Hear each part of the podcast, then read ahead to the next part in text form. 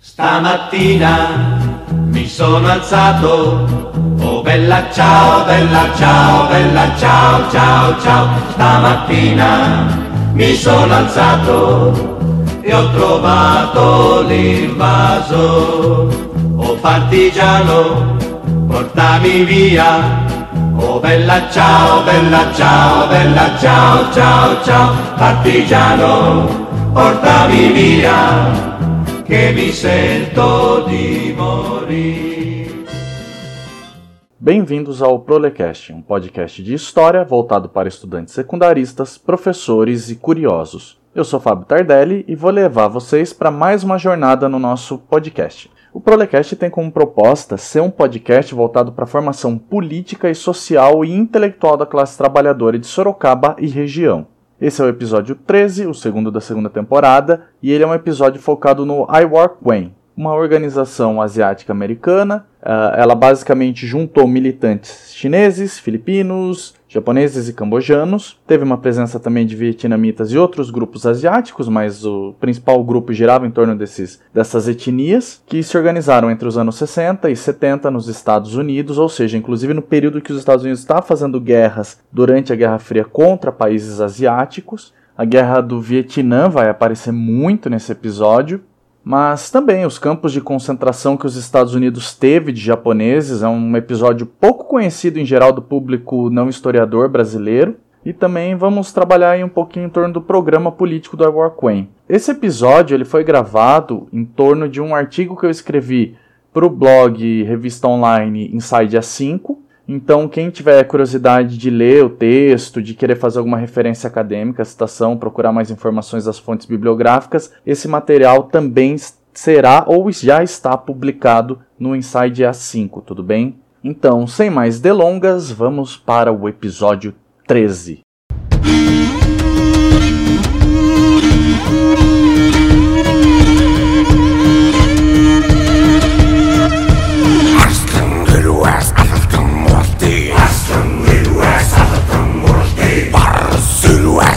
respectum, lofty. Harus respectum.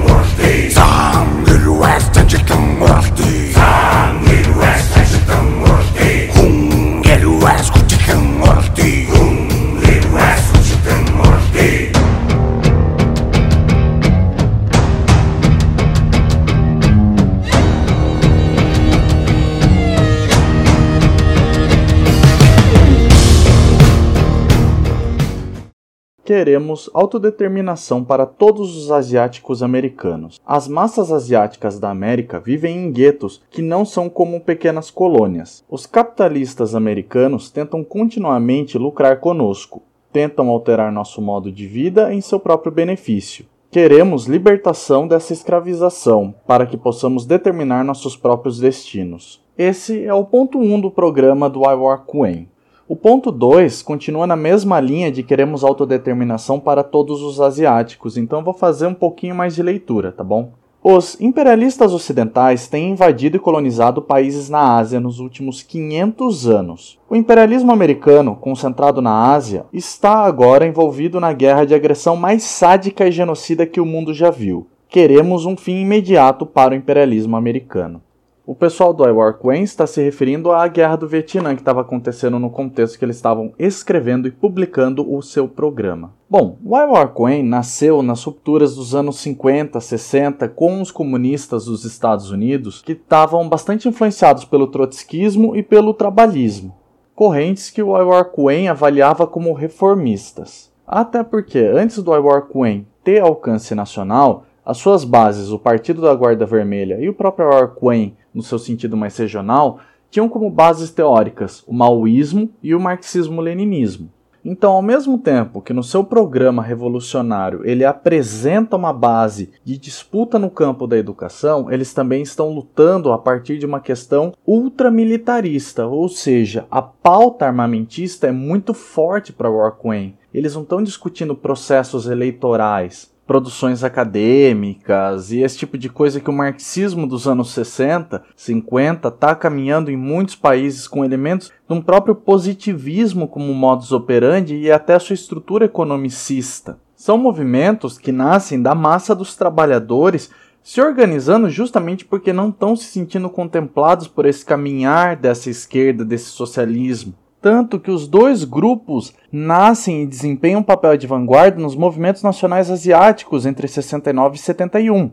O movimento é basicamente composto por estudantes, trabalhadores, uh, professores e jovens da própria classe trabalhadora. Então ele tem um perfil de organização muito diferente de uma sistematização acadêmica, de uma coisa mais nesse sentido. Mas espera aí, Fábio, você está falando que eles têm a pauta como educação, mas a questão acadêmica é distante? É que a gente tem que separar os processos da própria organização da academia. Quando eu estou dando aula para um sexto, sétimo, oitavo, nono ano, a estruturação do planejamento da aula não tem nada a ver com a minha organização de artigo acadêmico. E não é que um é inferior ao outro, como tende o espontaneísmo. Esses academicistas aí não servem para nada. Como se esse vulgo radicalismo de pronome em russo no Facebook, bandeira da Venezuela também fosse, nossa, um processo ultra revolucionário.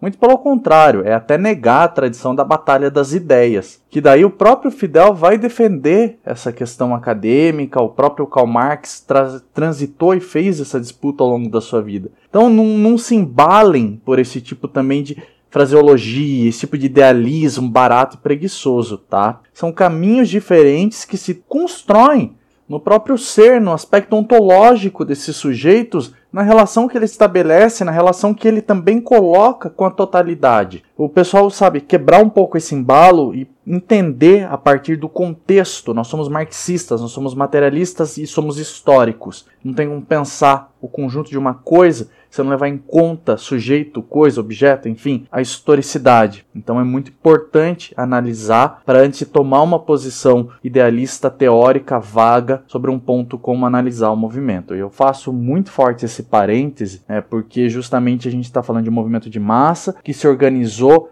para enfrentar questões locais, né? Originalmente a, as lutas foram em São Francisco, Chinatown, a pauta da saúde foi muito importante. Inclusive, uma das conquistas desses grupos nos anos de 72 foi a contratação de funcionários que falassem chinês para o novo hospital. E também a questão do alistamento militar, já que eles estavam recrutando muito asiáticos americanos justamente para lutar contra o povo indo-chinês no Vietnã. A partir disso, o Queen publica o jornal Unindo, em inglês Getting Together, e aí é um inclusive com textos em chinês e inglês, e passa a usar esse material para propor educação e organização desses trabalhadores. Então ele vai fazer a pauta formativa e vai convidar esses trabalhadores asiático-americanos para irem fazer a formação que o War Queen estava propondo. E no final de 1970, o War Queen vai travar uma luta muito importante contra o governo de que estava tentando fechar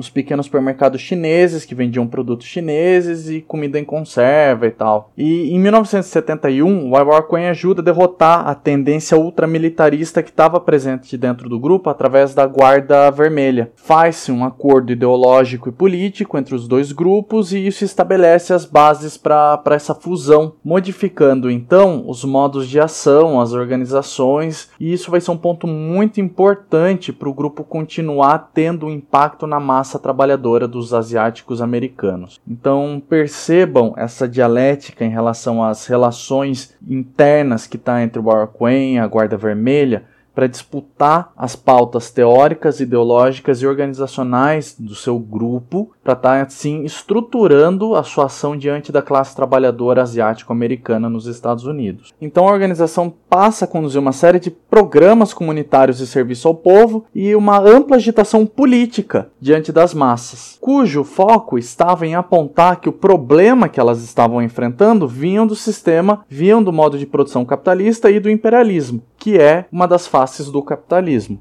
Então suas atitudes giravam em torno de servir ao povo, de promover a revolução e travar uma luta de massas, sendo que eles seriam, no caso, o movimento da vanguarda dessas massas.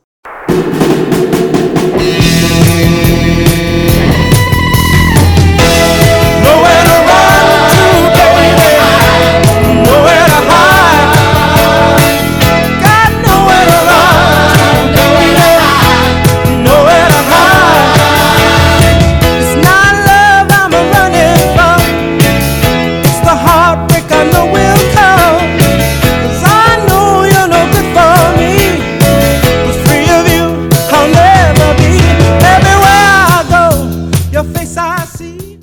Aos amantes da literatura estadunidense, quando passam por Jack London, Frederick Douglass e até mesmo Stephen King, devem ter percebido que a problemática dos direitos sociais naquele país aponta justamente para um sistema que prioriza o capital e mercadoriza as pessoas. Entre as linhas dos escritos clássicos, profundas denúncias diretas ou mesmo subliminares sobre o contexto brutal na qual seus personagens traçam lutas e sobrevivem, enquanto lutam sempre com o estereótipo do lumpen proletariado de lá, racista, violento e covarde, que ataca em bandos ou se vale de mecanismos legais ou ilegais para coagir. Não que esse fenômeno seja parte de uma historicidade inerente do texano nova-iorquino, mas sim da forma como o capitalismo em sua face de acumulação primitiva e depois industrial se forjou por lá. Entre os muitos mitos que saíram das fornalhas da terra de George Washington, muitos que precisam de um trato carinhoso e respeitoso daqueles que lutam por uma sociedade justa e igualitária. E isso passa por um poderoso movimento socialista no berço do imperialismo no século XX e no neoliberalismo.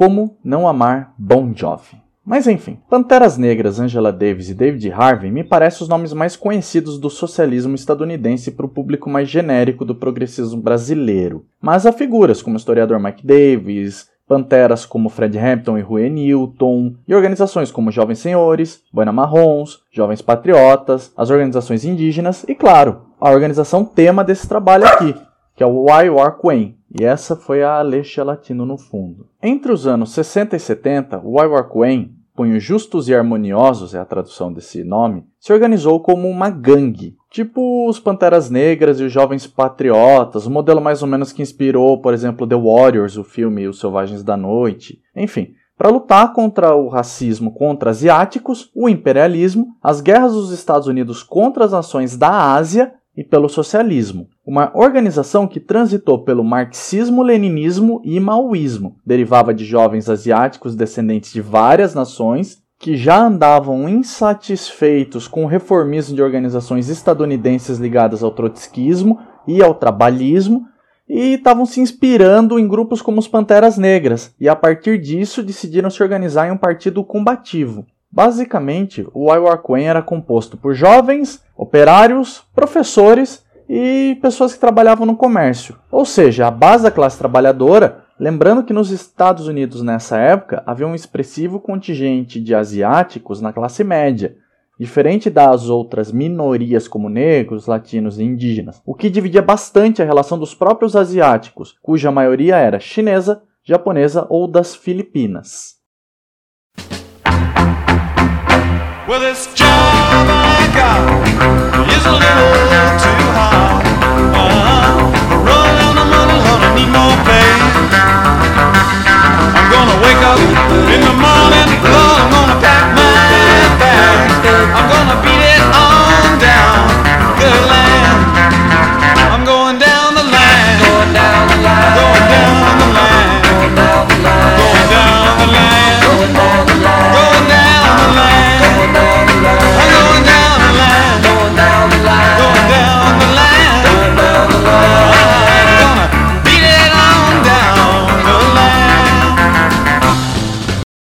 desafios que o Waiwar-Kuen enfrentaram foram os mesmos que os grupos como Jovens Senhores, Jovens Patriotas, os Panteras Negras lidaram nos anos 70. A burguesia estadunidense estava recorrendo aos assassinatos e prisões de membros desses grupos por via da polícia e os serviços de inteligência, como FBI e CIA, e a desarticulação das massas por via do reformismo encontrado nos campos teóricos, além, claro, do papel muito central das mídias também nesse aspecto.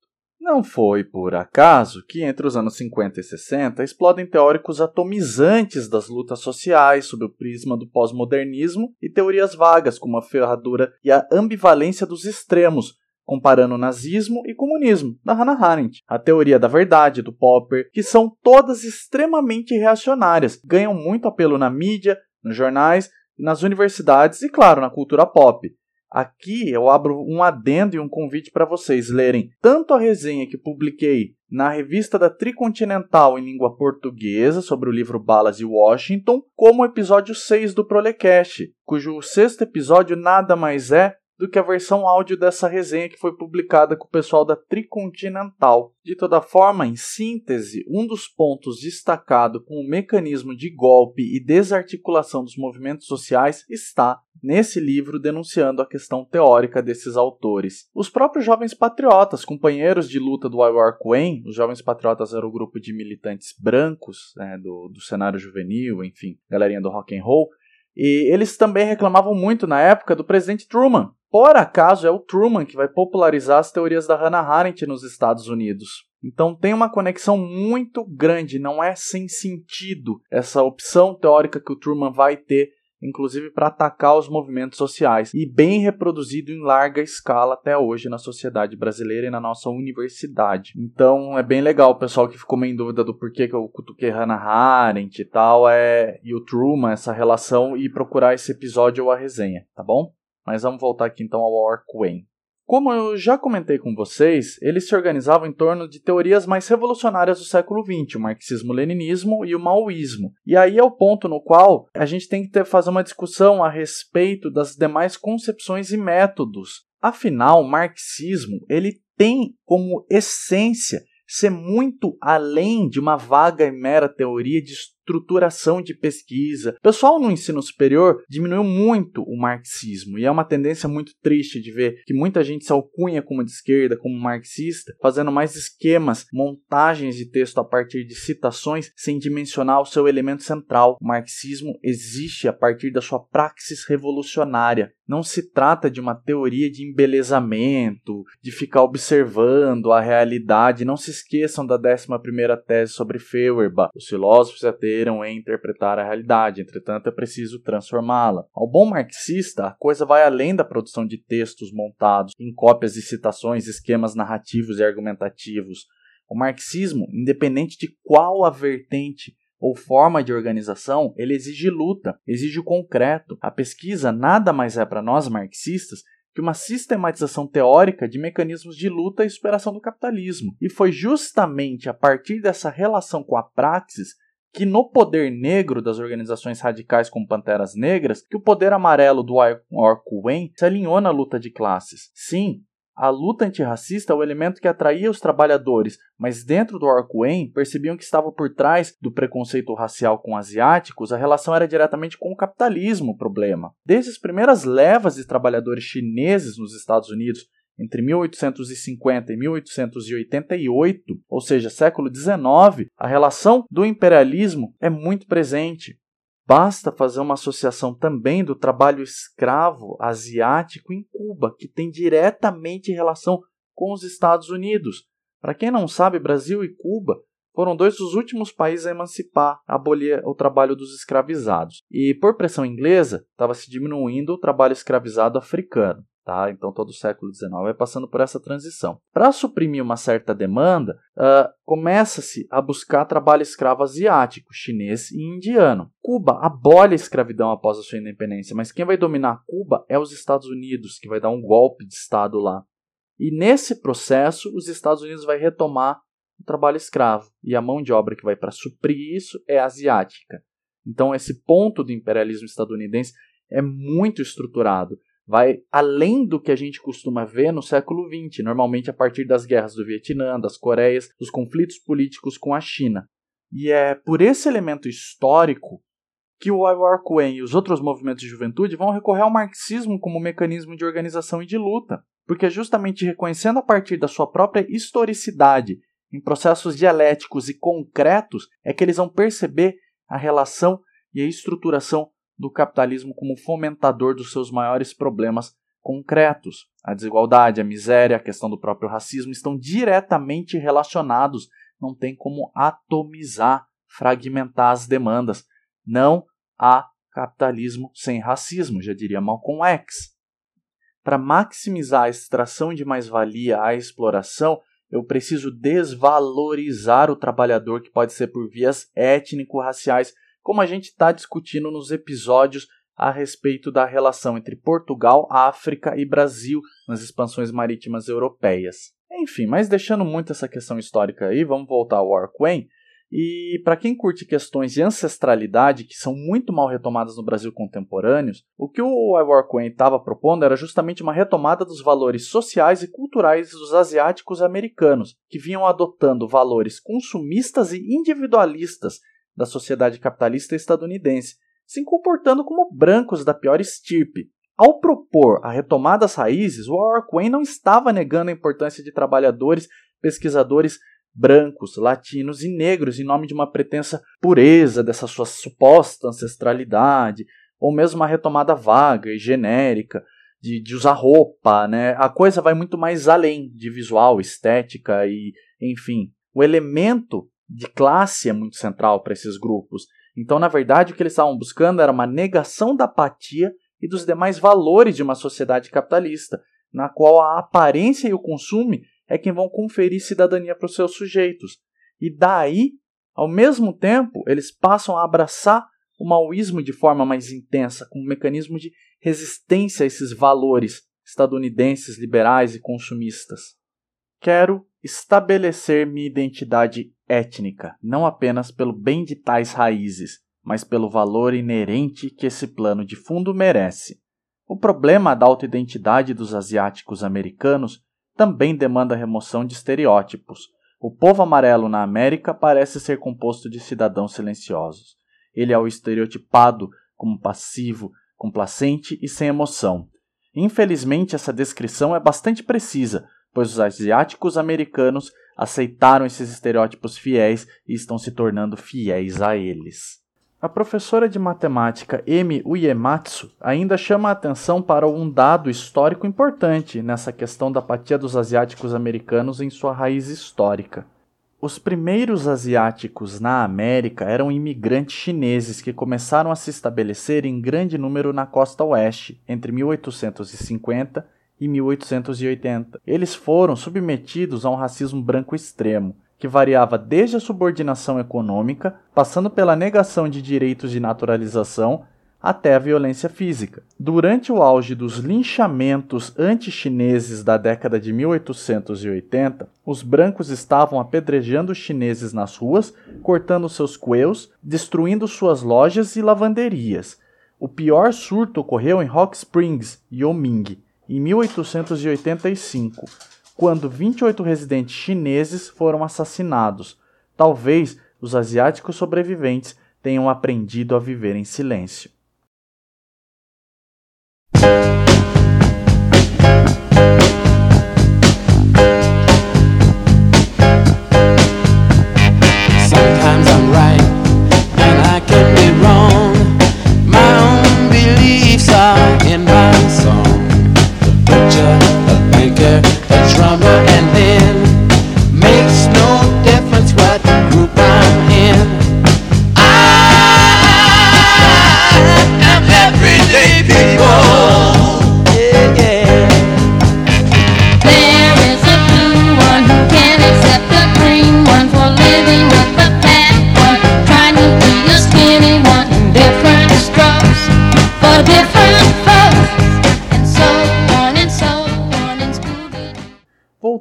Século XX e a formação do Ivor Queen, o grupo se trata de uma fusão importante entre movimentos revolucionários, o Partido da Guarda Vermelha de Chinatown, São Francisco, e o próprio Ivor Queen, dando então origem ao movimento de alcance nacional e à maior organização revolucionária do movimento asiático dentro dos Estados Unidos.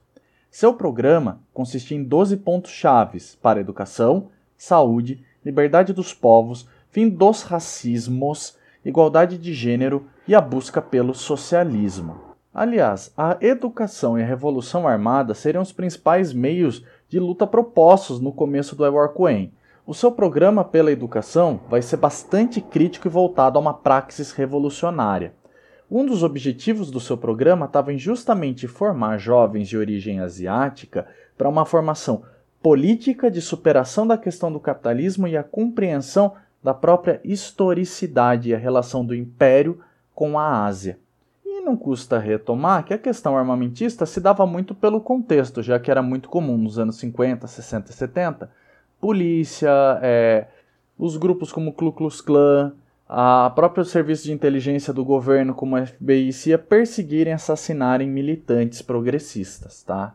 Então, um dos pontos, eu volto sempre nisso, para o pessoal não gerar um esvaziamento do que estava acontecendo desses grupos estarem defendendo essa pauta ultra-armamentista em algum momento das suas organizações iniciais, tá bom?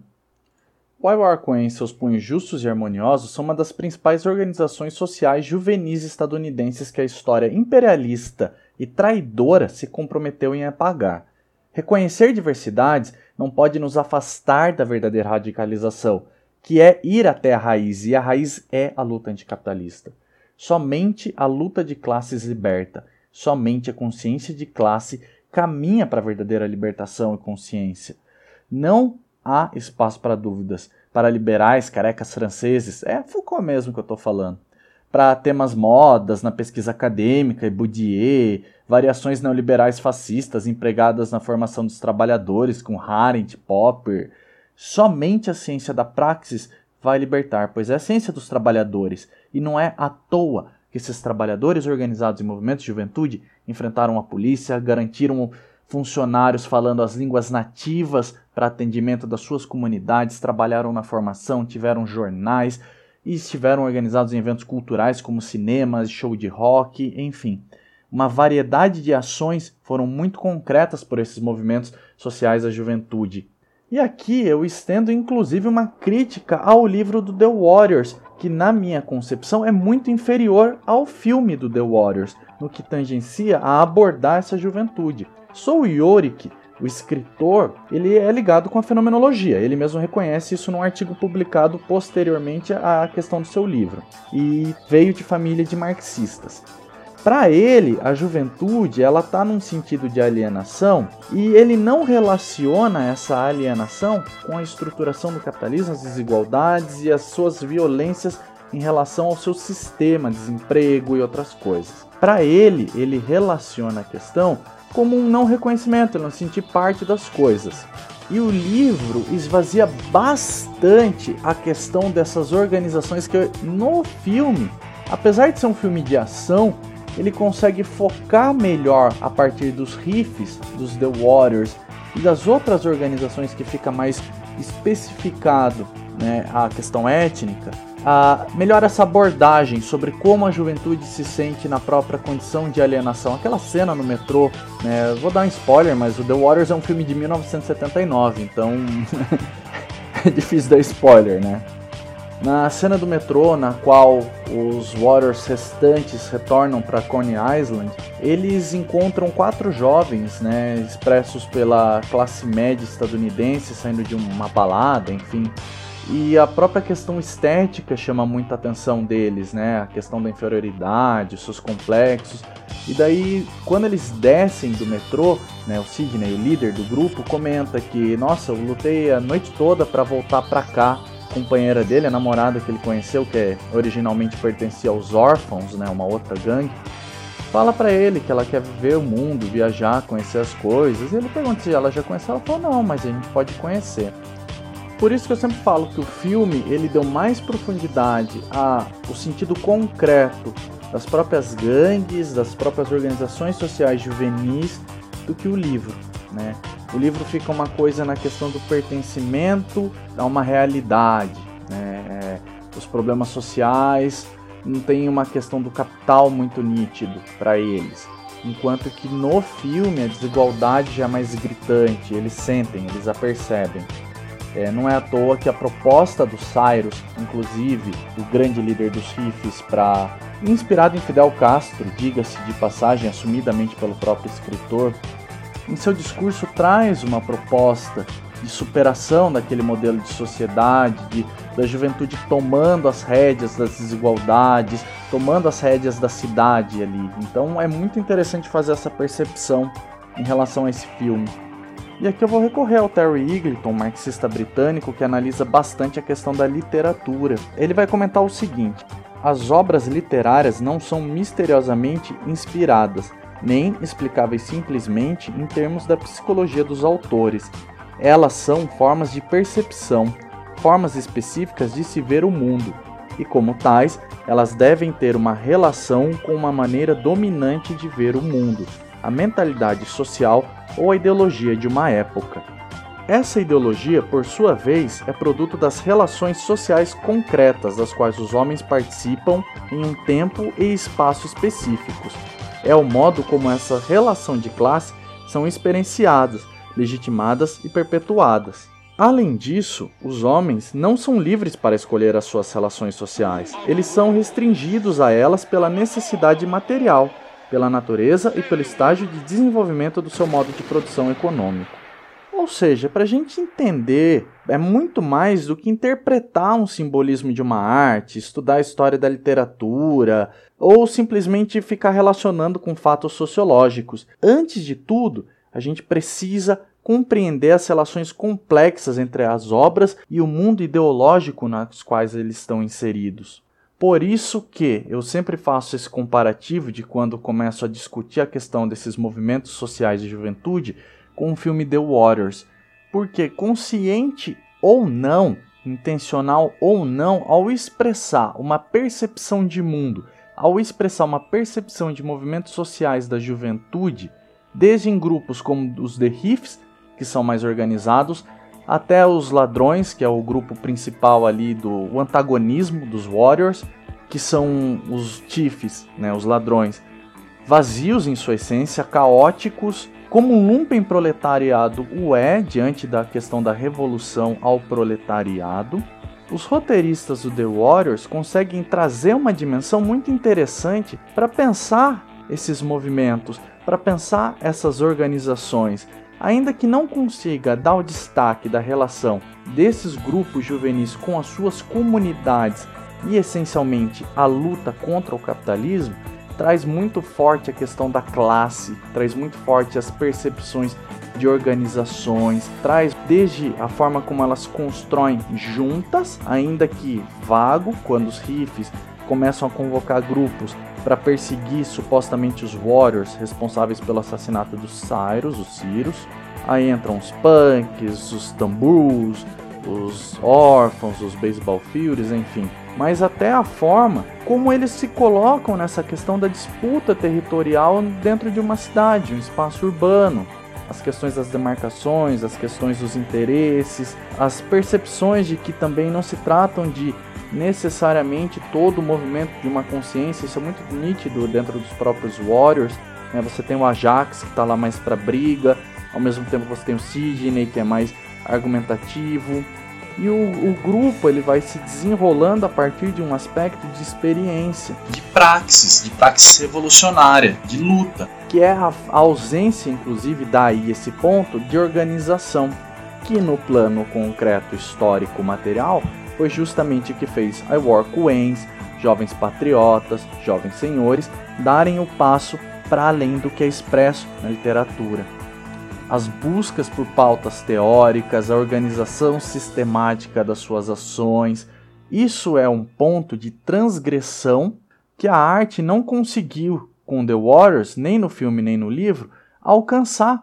As expressões que esses grupos estavam alcançando ao seguir teorias, ao buscar estudar teorias como o maoísmo, o marxismo-leninismo, as suas relações com o trotskismo, o trabalhismo, o anarquismo, a forma como estavam dialogando com os trabalhadores da base, que no livro do The Warriors não existe, na verdade eles ainda matam um trabalhador voltando do trabalho, o que é bem distinto desses jovens organizados, Os próprios jovens patriotas, a mãe do, dos líderes, era trabalhadora socialista super radicalizada. A Workwen fazendo congressos, eventos, congresso é modo de dizer, fazendo reuniões de bairro, chamando os trabalhadores para formação, atividades culturais. Então havia uma construção orgânica desses grupos diante da classe trabalhadora. O elemento classe é muito presente para eles. Daí o não poder usar o filme e a literatura nesse caso como uma expressão de realidade ou tipo de coisa, mas sim como uma forma de analisar alguns aspectos sociais. Aí ela tem a sua validade. Lembrando que tomar a arte e a literatura como uma forma de expressão da realidade é reduzir demais, né, gente? Também. Vamos convir. Gostar desses elementos cinematográficos gráficos é uma coisa, conseguir trazer a sua dimensão política, estética, muito interessante. Reduzir a realidade histórica a isso é um vazio completo. Aí essas bobagens da galera que acha que aprende história jogando videogame, vendo filme, esse tipo de coisa. O motivo de eu ter parado até fazer esse episódio sobre o Arquen, gangues de juventude, formas de organização desses grupos, é que justamente desde o início da pandemia do coronavírus, focou-se num discurso anti-asiático muito forte a história do vírus chinês do Trump, que chegou ao bolsonarismo, inclusive aqui para nós no Brasil, se manifestando de forma doentia e perversa, tá respingando aqui nas comunidades aqui do Brasil. Eu que trabalho com público, as massas, né, eu sou professor, tenho ouvido muito estudantes que não sabem nem achar ó, o Brasil no mapa falando do suposto vírus chinês, do golpe chinês extermínio do mundo livre. Eles nem imaginam que a categoria de mundo livre pertence a uma concepção da Hannah Arendt. Nem, nem dimensionam isso. Por outro lado, eles reproduzem porque é o que está colocado por essa estrutura conservadora de poder. E a coisa foi tomando o campo da arte. Isso foi aparecer até em grupos que historicamente tinham uma posição um pouco mais progressista dentro do campo musical, por exemplo. Que o diga o Brujeria, extremamente antitrampista e que vinha fazendo umas pautas muito legais a respeito das comunidades latinas, aparece com um álbum já focado na conspiração anti-chinesa. Fora que, além desses elementos, nós somamos a 4 mil ataques de asiáticos nos Estados Unidos, com muitas mortes inclusive. Uma senhora de 76 anos foi agredida por um homem branco, enquanto jovens e crianças de até 17 anos têm sido alvos constantes de ataques supremacistas brancos. Outro fator, né? A questão da fetichização da mulher asiática, que tem sido cada vez mais expressa nessa onda de ódio, acompanhada de uma mercadorização da mulher, que também é difícil desassociar ódio e mercadorização do ser humano, mas é a questão específica de gênero, com esse K-pop que vem da Coreia do Sul, um país que tem muitas contradições pela sua própria forma de desenvolvimento do seu capitalismo e a relação que estabelece com as potências ocidentais, enfim, um pacote que vem aí entre fetichização, ódio e conspiração anti-chinesa. Então, um dos motivos de ter parado para fazer esse episódio é justamente falar da necessidade de organização, de fazer uma repensada desses movimentos e de fazer uma análise da questão do racismo contra os povos asiáticos. Bom, eu vou terminar aqui fazendo uma citação do Cyrus. Sabem contar, otários? Eu acredito que o futuro é nosso, se vocês sabem contar. E o ponto 12 do programa do Zoys War Quen, queremos uma sociedade socialista.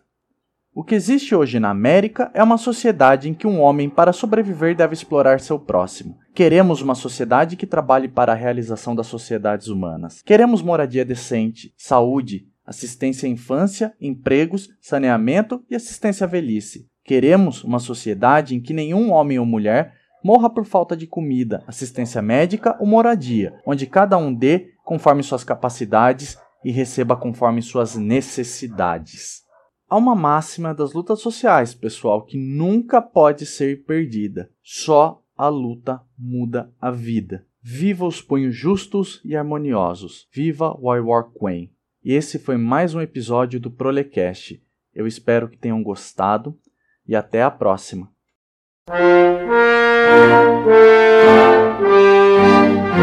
defenderla